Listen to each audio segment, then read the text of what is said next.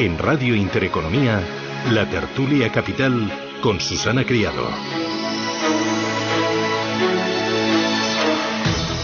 Hoy tertulia especial en Capital Intereconomía, tertulia de mercados financieros. Vamos a hablar con tres gestores de primera línea para saber cómo están gestionando sus carteras en estos momentos sacudidos por el coronavirus, o mejor dicho, en estos momentos en los que ya estamos empezando a ver la desescalada, la recuperación al final del túnel. Vamos a ver cómo han campeado la, la tormenta y sobre todo eh, qué están comprando a día de hoy, qué están vendiendo, eh, cómo están organizando y cómo toman sus decisiones de inversión. Tertulia especial aquí en Capital Intereconomía con tres gestores de Renta 4. Hoy nos acompaña Javier Galán. Javier, ¿qué tal? Muy buenos días. Hola, muy buenos días. ¿Qué tal? ¿Cómo vas, Javier? ¿Cómo lo llevas? Pues bueno, bastante bien. Descubriendo un mundo nuevo digital eh, para mi trabajo que tiene muchísimas ventajas. Bueno, sí, Javier Galán es gestor de fondos de renta variable europea en Renta 4 y la verdad es que esto digital nos está sorprendiendo a todos. Eh, somos extremadamente dependientes de lo digital. Yo lo veo cuando trabajamos, cuando nos comunicamos, cuando consumimos socio, cuando estudian los niños. Eh, es bárbaro. Eh, en otro momento, cuando yo era pequeña, un encierro sin Internet hubiera sido otra manera, hubiera sido realmente un encierro. Ahora ha sido un poco más light. Nos acompaña Ignacio Victoriano. Ignacio, ¿qué tal? Muy buenos días. Hola, muy buenos días. Ignacio. ¿Qué tal? Encantada. Ignacio Victoriano es responsable de renta fija en Renta 4. ¿Cómo lo llevas tú, Ignacio? Pues parecido, igualmente descubriendo esta nueva manera de trabajar eh, y bueno, eh, adaptándonos y bueno, esperemos que para desadaptarnos un poco, un poco más adelante.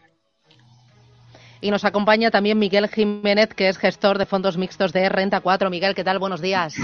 Hola, ¿qué tal? Buenos días a todos. Bueno, eh, bueno, con, vosotros vamos a ver. Eh, enseguida os voy a preguntar porque yo creo que al final es al oyente lo que más le interesa. Eh, ¿Qué movimientos o qué estáis haciendo en cartera? ¿Qué tenéis, qué no tenéis, qué habéis comprado recientemente? Pero antes, para ponernos en situación, esta mañana echaba yo un vistazo y he visto que desde principios de este año el IBEX 35 acumula una caída del 24%. El Eurostock 50 acumula un descenso del 17%. Pero, sin embargo, vemos que el Dow Jones o el Nasdaq están en positivo. Eh, la volatilidad ha sido máxima porque, a pesar de estas caídas que estamos viendo, el IBEX sí que ha recuperado niveles previos al estado de alarma, aquel 15 eh, de marzo. Eh, en este tiempo, en estos dos meses largos, ¿qué os ha sorprendido más? arranca tú, Javier. Bueno, vamos a ver. Lo, más sorpresivo desde nuestro punto de vista, claramente ha sido la reacción eh, de marzo. Em, en marzo la verdad es que, es que no habíamos vivido dos semanas así nunca jamás en la historia, ¿no? De, esas caídas tan virulentas. Eh, yo creo que casi todos los inversores, y, nos incluimos, infravaloramos ¿no? el, eh, impacto real ¿no? de, esta, de esta pandemia. Em, y claro, cuando el, mercado no tenía nada de visibilidad, además veníamos, claro, de, de máximos históricos en casi todos los, índices, pues lo que vimos fue una, venta eh, indiscriminada de cualquier tipo de activo de riesgo. Después también comentarán Miguel y Nacho mm, lo que pasó en, renta fija, ¿no? Pero, en, pero en, renta variable la verdad es que fue una venta indiscriminada de cualquier tipo de valor y cualquier tipo de sector porque no había ninguna visibilidad, ¿no? Fue, como digo, una... ¿Y en renta fija, Ignacio? Bueno, pues una cosa parecida, ¿no? Veníamos de valorar eh, previamente lo que era el COVID-19, pues comparándolo con lo que había sido el SARS en, eh, anteriormente, eh, pues, el mercado y en general todo el mundo, pues descontábamos un impacto económico menor y bueno, pues los mercados estaban más o menos tranquilos, ¿no? las cosas en marzo se precipitaron, en los mercados de renta fija, pues las medidas fueron espectaculares, ¿no? Y sobre todo en los activos de riesgos, en el crédito, se secó absolutamente la liquidez durante, durante unas semanas. Eh, hubo cierta preocupación en, en los, eh, en los eh, reguladores. Y bueno, fue una caída. Primero fueron los mercados financieros y la reacción de las autoridades pues fue un poco más tarde, ¿no? Y lo vemos aquí en España como los mercados vinieron cayendo y empezaron a descontar la catástrofe, pues unas semanas antes, tan solo unas semanas antes de que, de que las autoridades empezaran a reaccionar, ¿no? Eh, Miguel, tú como gestor de fondos eh, mixtos y de retorno absoluto, eh, ¿qué te ha sorprendido en este periodo? ¿Cómo ha sido esa forma de gestionar en este tiempo pasado? A ver, yo creo que lo, lo, complicado aquí es que esta crisis es diferente, ¿no? En el sentido que las crisis normalmente venían por caída de la parte industrial, que era más o menos, después era el empleo, el consumo, etcétera, etcétera. ¿no?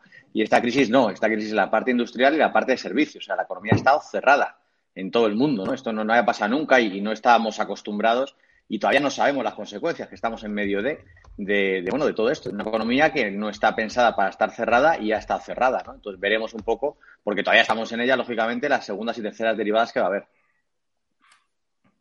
Em, ahora estamos en un momento de, desescalada eh, y estamos viendo cómo poco a poco el mundo, España también, vuelve a la normalidad o a lo que llaman nueva normalidad. Em, en este nuevo escenario al que nos enfrentamos, em, ¿qué os preocupa y qué os alienta? Vamos a empezar por lo negativo, por poner el farolillo rojo. ¿Qué, os preocupa? Eh, ¿Qué puede salir mal? Miguel.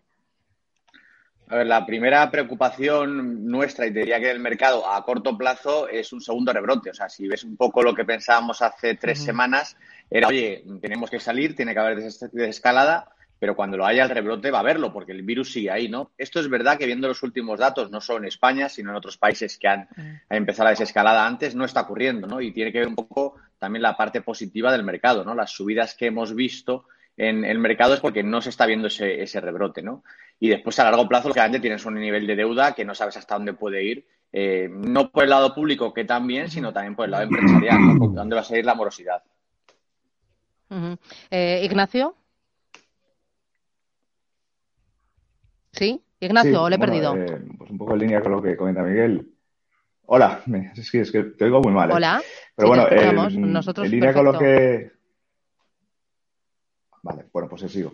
Eh, un poco en línea con lo que dice Miguel, nos preocupan los niveles de deuda eh, y cómo eh, ciertas compañías pues van a afrontar un panorama económico en los próximos meses muy complicado. ¿no? Y, de cara a la gestión, pues desde luego, nosotros lo que estamos haciendo es una revisión completa de, pues, de lo que teníamos en cartera antes de que esto ocurriera ¿no? y de cómo resistentes son las compañías a este nuevo, este escenario y los estados eh, ante un evidentemente deterioro de las cuentas y un evidente aumento de, los niveles de endeudamiento.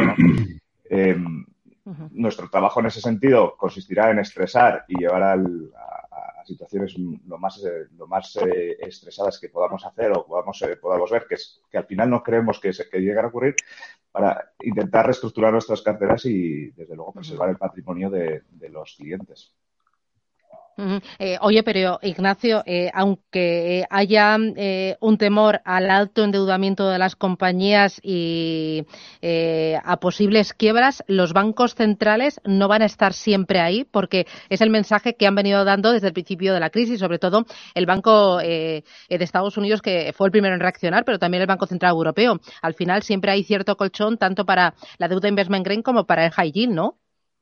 Sí, la, sensación es que eh, la política que están teniendo los bancos centrales va a tener una muy difícil vuelta atrás. Em, los incrementos de balanzas que se están produciendo ahora, eh, salvo que haya en el futuro una reducción muy drástica de los niveles de endeudamiento, eh, no van a volver atrás, ¿no? Y estas cuantitativas de quantitative pues seguirán siendo de soporte. El papel de los bancos centrales en esta crisis, desde luego, ha sido la, no vamos a ver sorpresa porque al final era, era su trabajo, pero a, diferencia de, otras ocasiones, eh, ha sido el gran punto positivo, ¿no? La rapidez, eh, sobre todo, eh, con muy pocas semanas, y la contundencia en, la reacción, ¿no? Y está siendo clave en el sostenimiento de los mercados, lo cual es muy importante para preservar la riqueza de, las personas. Y está siendo muy clave también para amoldar, sobre todo en el caso de Europa, eh, pues eh, las dificultades políticas que, supone llevar a cabo una política fiscal eh, necesaria ¿no? para, para contrarrestar la situación económica que se nos avecina. Javier, ¿a ti qué te preocupa como gestor de renta variable de cara a esta nueva fase, a esta desescalada?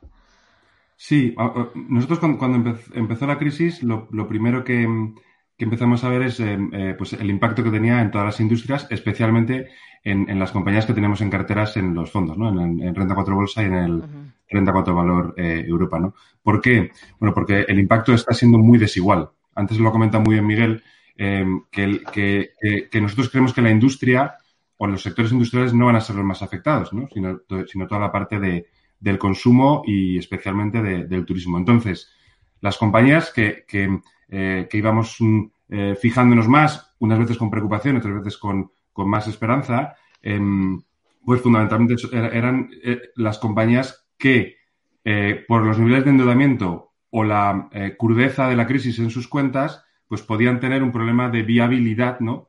En el futuro, ¿no? Yo creo que lo han hecho muy bien las compañías en general, las que las incrementando capital, ¿no? haciendo precios de capital, garantizándose liquidez, ¿no? ¿Por qué? Porque una vez que te garantizas la viabilidad de la compañía, después nada más tienes que estar fijándote en cuál va a ser el horizonte temporal en el que te vas a recuperar, ¿no?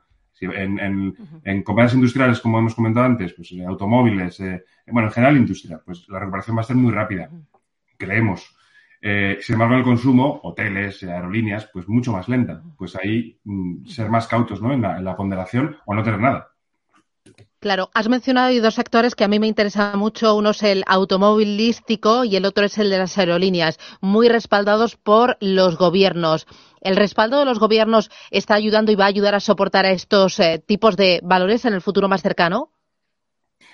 Claro, o sea, la idea que tenemos es Vamos a ver, que hay, hay sectores, sector salud o sector tecnología o de consumo de primeras, eh, de primera necesidad. Es que, es que son impacto cero o incluso positivo. ¿no? Claro, has comentado dos, industrias con muchísimo impacto, con un, impacto además eh, que, podemos, o que podemos tener problemas de, viabilidad en algunas compañías. Por eso están garantizándose pues eso, ampliaciones de capital y liquidez para muchos meses. ¿no? Eh, la, que los gobiernos mm, garanticen esa liquidez durante los meses que dure la crisis, bueno, pues yo creo que es eh, muy bueno para el bonista y muy preocupante para el accionista, en el sentido de que todas las ampliaciones de capital son dilutivas. Vale. Eh, me voy a ir a la primera parada publicitaria. A la vuelta, me gustaría que me dijerais cómo a día de hoy, este 29 de mayo, estáis gestionando vuestras carteras. ¿Qué tenéis ahora mismo? Eh, ¿Qué habéis soltado? Que tenéis en el radar eh, y que me habléis de sectores, de compañías y de activos concretos. Publicidad y seguimos con la tertulia.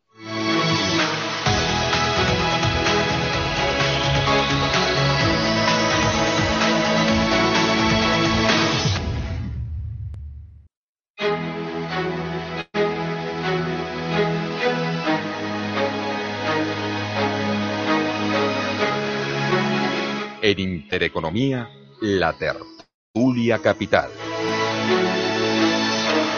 Hoy una tertulia especial aquí en Radio Intereconomía, Capital Intereconomía, tertulia porque estamos tomando el pulso a los mercados en este 29 de mayo, última jornada última sesión bursátil del mes de mayo para ver eh, cómo han vivido, cómo han gestionado sus carteras tres gestores, uno especialista en renta variable, otro especialista en renta fija, otro en fondos mixtos y en retorno absoluto, para ver cómo han gestionado sus carteras, los activos que tienen durante toda esta crisis y sobre todo para ver qué eh, están haciendo ahora, en estos últimos días, preparándose para esa desescalada o para esa nueva normalidad. Hoy nos acompañan Javier Galán, Ignacio Victoriano y Miguel Jiménez de Renta 4. Oye, me gustaría saber cada uno de vosotros eh, qué es lo que tienen en cartera, qué habéis comprado en las últimas horas o en, eh, sí, en los últimos días viendo que ha sido oportunidad. ¿Cómo estáis gestionando esta volatilidad? Javier, arranco contigo que lo de la renta variable es lo que más me tienta. Eh, ¿qué, tienes ahora en cartera? ¿Te has aprovechado, por ejemplo, del rebote tan importante que ha experimentado el sector turístico esta semana o también el sector financiero en estos últimos días? Bueno, pues has comentado dos sectores que, que no tenemos ninguna posición. ni para bien. o sea, que, te has perdido el rebote. O sea, vale, vale, vale, vale, vale. Pero también no, sufriste la caída. Exacto, tampoco sufrí la caída.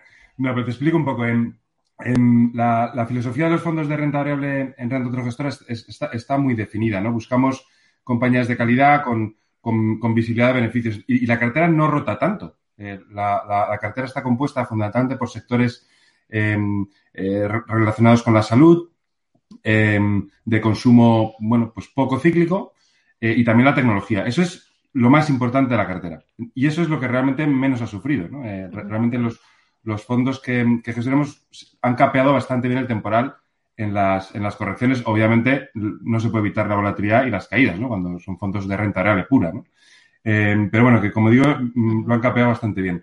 Y evitamos, pues has comentado dos, el turismo lo evitamos, sector financiero lo evitamos, pero lo evitamos eh, estructuralmente, o sea, que, que, son sectores que, que, no nos gustan para el largo plazo, ¿vale? Otra cosa es que, bueno, que, sí que reconocemos, sinceramente, que están muy baratos, ¿no? Eh, especialmente el, el, bancario y el, y el turístico, pero eh, con muy poca visibilidad, ¿vale?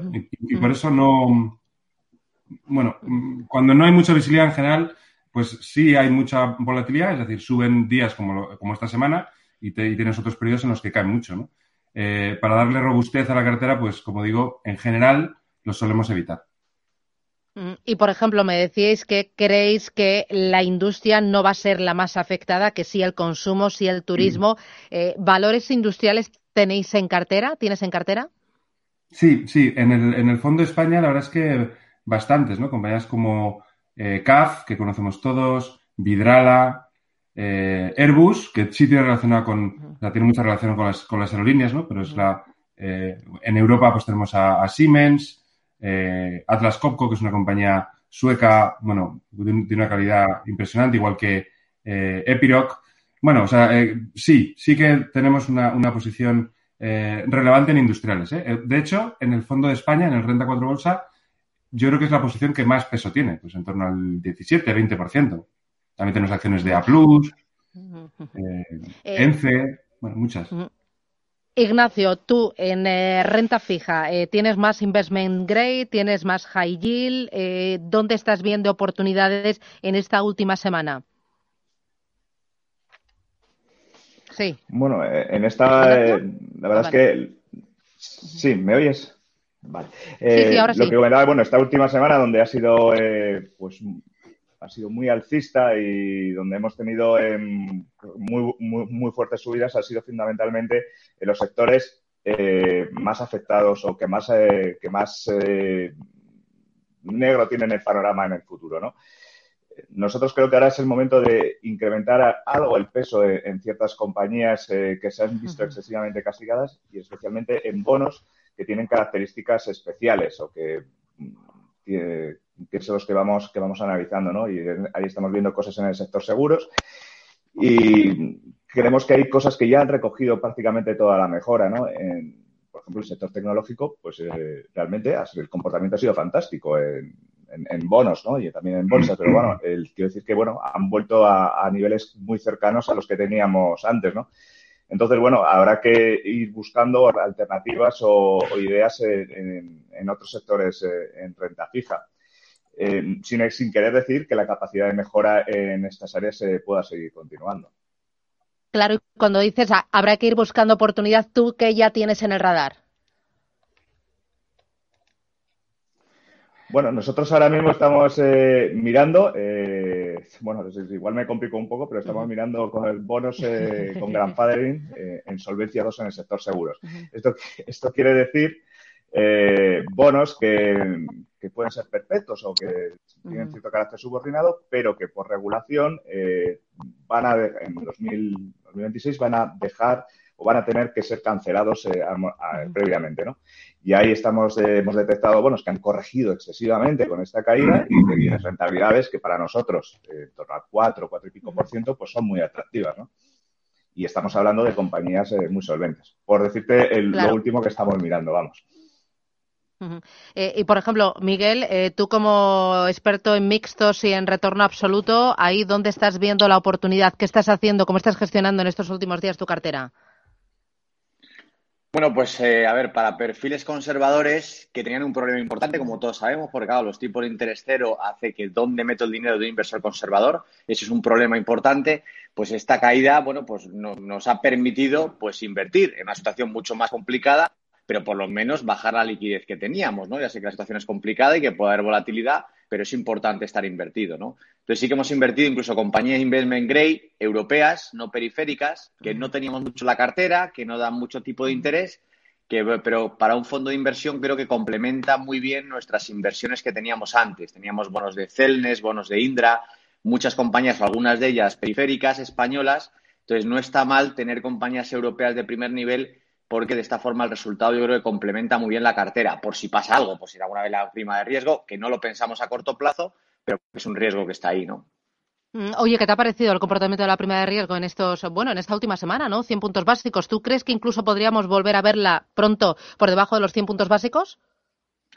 Es que depende de los bancos centrales, o sea que probablemente sí. Lo que sí que hay que decir cuando hablamos de bancos centrales que están ahí, todo el mundo dice, bueno, como el Banco Central está ahí, lo que hay que decir que Europa no es lo mismo que Japón o que Estados Unidos. Ahí teníamos, tenemos un gobierno y tenemos un banco central. En Europa tenemos muchos gobiernos, muchas sensibilidades y un banco central. Y esto suele ser una falla que el mercado a veces aprovecha. Con lo cual, eso no lo decimos a corto plazo, no va a pasar nada ahora o no creemos, pero bueno, mm, bueno, no, no, no hay que descartar o por lo menos un riesgo que hay que valorar, ¿no? Bueno, me voy a ir a la última parada publicitaria y a la vuelta. Quiero que me digáis también, eh, a, día de hoy, en vuestras carteras, eh, ¿cuánto de liquidez tenéis? Si tenéis más liquidez que al principio de la crisis o en mitad de la tormenta. Y luego ya miramos un poquito a futuro. Publicidad y seguimos.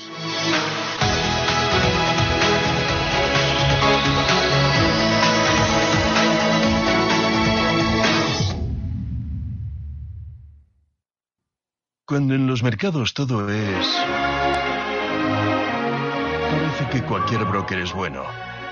Pero cuando los mercados son... Solo Renta 4 Banco te ofrece la gama más amplia, las mejores herramientas, un análisis de calidad y el asesoramiento experto de nuestra red de oficinas. Entra en r4.com y prueba gratis el broker online más inteligente. Renta 4 Banco, tu banco especialista en inversión.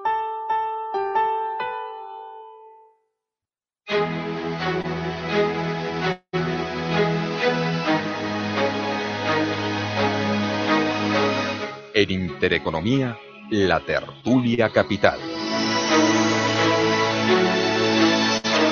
Hoy tertulia aquí en Radio Intereconomía, tertulia de mercados financieros con tres gestores de renta 4. Con ellos estamos analizando el momento del mercado y sobre todo estamos viendo, destripando cuáles son sus carteras. Lo estamos haciendo a través de la radio, pero también es un espacio que ustedes pueden ver a través del canal de YouTube de Radio Intereconomía con Javier Galán, con Ignacio Victoriano y con Miguel Jiménez. Eh, oye, me habéis dicho eh, qué tenéis en cartera, qué es lo que habéis eh, comprado, incorporado en los últimos días. Me gustaría saber la liquidez a día de hoy. ¿Cuánto de liquidez tenéis en las carteras? ¿Habéis tenido más liquidez en algún momento duro de la crisis? Javier, arranca tú. Em, bueno, pues eh, esa pregunta, la que os va a encantar la respuesta de, Miguel, ¿eh? ¿vale? Porque, ah, ah, porque la de la mía es más, más fácil, porque yo estoy permanentemente invertido en renta variable, ¿no? Eh, ¿Tú siempre estás al 100% en, eh, invertido? ¿No tienes nada de liquidez? no, 100% tampoco, pues, pero me realmente entre estar al 93 o estar al 99, ¿vale? Hay muy poca diferencia a nivel de rentabilidad, ¿vale? O sea que yo no, no intento adivinar qué es lo que va a hacer el mercado. ¿no? Yo, siempre digo que para intentar adivinar lo que va a hacer el mercado eh, es, lo mismo que ir a, Las Vegas, ¿no? Y es, mucho más divertido ir a Las Vegas. Entonces, eh, lo que estoy convencido es que la bolsa es el activo más rentable que hay a largo plazo. Y como es así, pues estoy permanentemente invertido. Y, por ejemplo, tú, Ignacio, en algún momento de la crisis eh, has pasado todas tus posiciones a, no sé, a renta fija gubernamental o ves que no merece la pena y que no ha funcionado como, eh, como eh, su activo refugio, que es tradicional. no sé si ahora tienes más liquidez que a principios, en enero. No, bueno, a principios de año la verdad es que teníamos más liquidez que nunca. y la principal motivo no es no es que esperas ninguna corrección ni nada, sino simplemente que esperas entrar en activos eh, que compensen el riesgo que estás asumiendo. Y antes de que hubiese estas correcciones, pues la verdad es que las ideas que podíamos tener para invertir en renta fija pues eran bastante escasas. Eh, teníamos eh, tipos de interés muy bajos y las primas, los las spreads de créditos que, tenían, que teníamos eran muy reducidos. Y teníamos los fondos con liquidez de más del 20%, con lo duro y sangrante que es para un gestor de renta fija tener esos niveles de liquidez, porque los tipos están en negativo. Eh, estamos pagando por la liquidez, ¿no? O bueno, eh, afortunadamente nos hemos ahorrado un poco con, tener esa liquidez. Y actualmente, pues, eh, a medida que ha ido pasando las cosas, pues hemos ido reduciendo la liquidez, comprando primero investment grade, luego otras cosas. Pero bueno, y actualmente los niveles de liquidez son muy reducidos. Es decir, que hemos ido invirtiendo. Eh, la forma de invertir, pues ha cambiado. Eh, primamos cada vez más los activos que tengan eh, mayor tamaño, mayor volumen, mayor liquidez, por si acaso volviese a tener un, a tener problemas en el futuro, porque estamos en una situación complicada. Pero bueno, así es como ha ido evolucionando, como hemos ido evolucionando los fondos de renta fija. Mm, y por ejemplo, Miguel, tú, ¿cómo ha ido evolucionando la liquidez a medida que evolucionaba esta crisis del coronavirus? Pues hombre, bajando liquidez. Eh, lo que he dicho antes, al final la situación de partida era con bastante liquidez y pagarés de empresa a corto plazo, o sea, un poco en un escenario pues para defendernos, porque no, como decía Nacho, no, no había grandes activos que pagasen mucho. Eh, la situación era incómoda, porque yo creo que hay que estar invertido, más invertido de lo que estábamos. Eh, bueno, al final ha venido esta crisis eh, y nos ha permitido, lógicamente, poner a trabajar la liquidez que teníamos. Entonces estamos bajando bastante la liquidez, aprovechando para estar invertidos porque es la única forma de sacar rentabilidad en el medio y largo plazo. Eh, mm, eh, recientemente habéis celebrado en vuestra casa vuestro Investor Day. Eh, fue justo hace una semana y por ese motivo hemos decidido hoy intentar recopilar algunas de las ideas que allí habéis presentado a todos vuestros clientes, a todos los que se sumaron a aquel evento online. A mí me gustaría que, para terminar, me dierais un par de titulares, dos ideas para que el cliente y para que el, el, oyente interesado en las finanzas, en el ahorro, en la bolsa, en la renta fija, pues se lleva a casa tras esta pandemia y tras este, pues este, este ver la luz, ¿no? El intentar recuperar la normalidad. Eh, Ignacio, arranca tú ahora. Bueno, eh, yo lo que pienso es que lo que no hay que tomar es decisiones eh, demasiado drásticas, ¿no? Es decir, que como, ha comentado antes, especialmente Javier, que siempre está invertido, pero bueno, tú puedes variar tu cartera de renta fija, renta variable eh, en función de cómo estén, cómo ser las perspectivas, pero bueno, quiero decir que todo invertido en renta variable o todo invertido en renta fija y luego drásticamente todo lo contrario, al final lo que nos va a llevar es a cometer errores eh, y, a tomar decisiones que, no están basadas en el largo plazo y en, en la, digamos, el, en, la consistencia, ¿no? Eh, por lo tanto, yo creo que, eh, obviamente, eh, lo que tenemos que ver con ellos y lo que nos enseña esta experiencia es que, bueno, hay que tomar las decisiones con tranquilidad, pensando en el futuro y, con, y analizando cómo va cambiando las cosas, ¿no? Javier. yo creo que un, un, titular importante es que, que, es verdad que cuando estamos adentrados ¿no? en una crisis como la actual, sin precedentes y, de una gravedad eh, alta, especialmente pues, en un país como España, ¿no? muy dependiente de, del turismo. Eh, bueno, pues saber que mm, los mercados y las economías y los trabajos, los empleos, ¿no?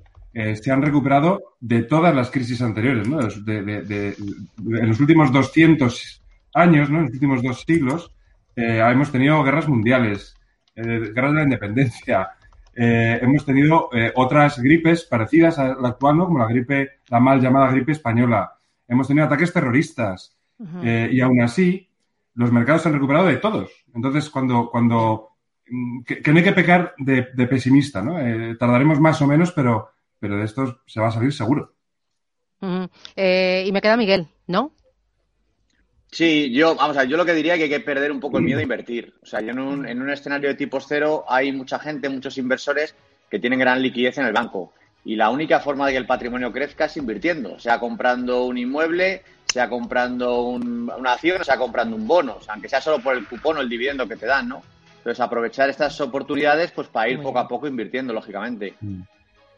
Pues Miguel Jiménez, Ignacio Victoriano, Javier Galán, a los tres, gracias por destripar, por mostrarnos vuestras carteras y vuestras decisiones. Que vaya muy bien y nada, a por el mes de junio. Gracias y a por el viernes. Un abrazo. Igualmente, gracias. Adiós, chao, chao. Chao.